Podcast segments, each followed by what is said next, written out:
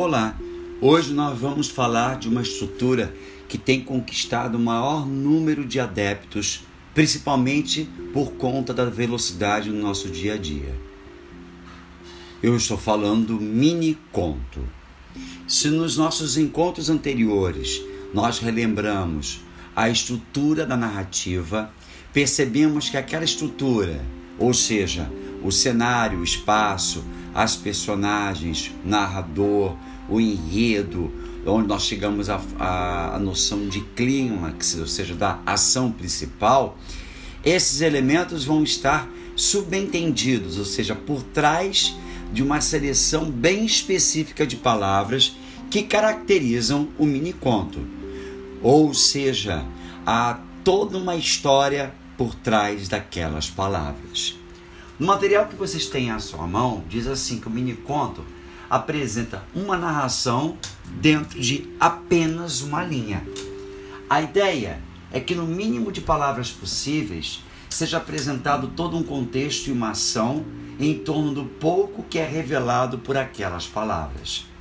Embora a teoria literária ainda não reconheça o mini conto como um gênero literário à parte, fica evidente que as características do que chamamos de mini conto são diferentes das de um conto pequeno.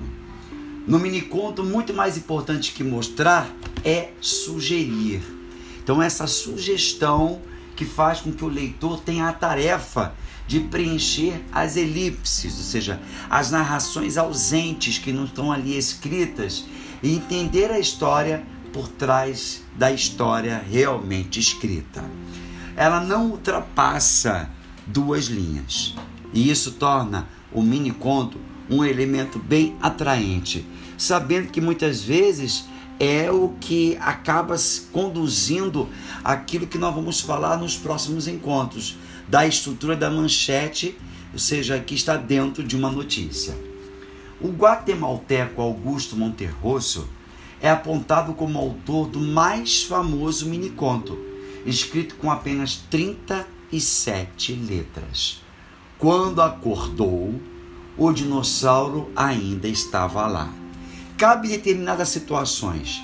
Se ele acordou, ou seja, ele dormiu e aconteceu alguma coisa antes. E o dinossauro chama a atenção de que de repente essa nossa personagem, ela não está no momento atual. E consequentemente pode ter ocorrido um, uma briga entre esse dinossauro, uma questão de sobrevivência. E esse lá, que lugar é esse? Se ele está dentro, ele fez uma viagem do tempo, ou seja, várias possibilidades, várias sugestões, certo? Também, de forma muito inusitada, nós temos que perceber que outros autores também tiveram essa ideia.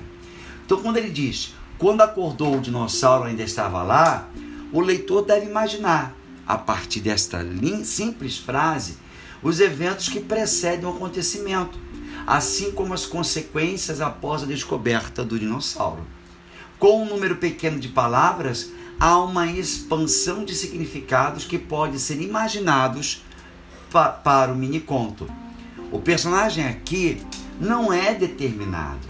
O que acontece na maioria dos nanocontos, ou seja, mini contos, usando a primeira ou terceira pessoa do singular, o sujeito da narrativa fica aberto para ser qualquer pessoa ou o próprio leitor. Mesmo nesta versão, ainda é possível encontrar funções da narrativa de próprio. O que quer dizer isso?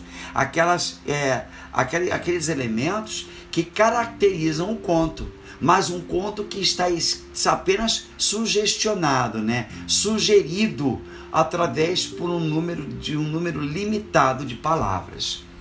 Também o estadunidense Ernest Hemingway é autor de outro famoso mini-conto, com apenas 26 letras, mas por trás das quais há toda uma história de tragédia familiar.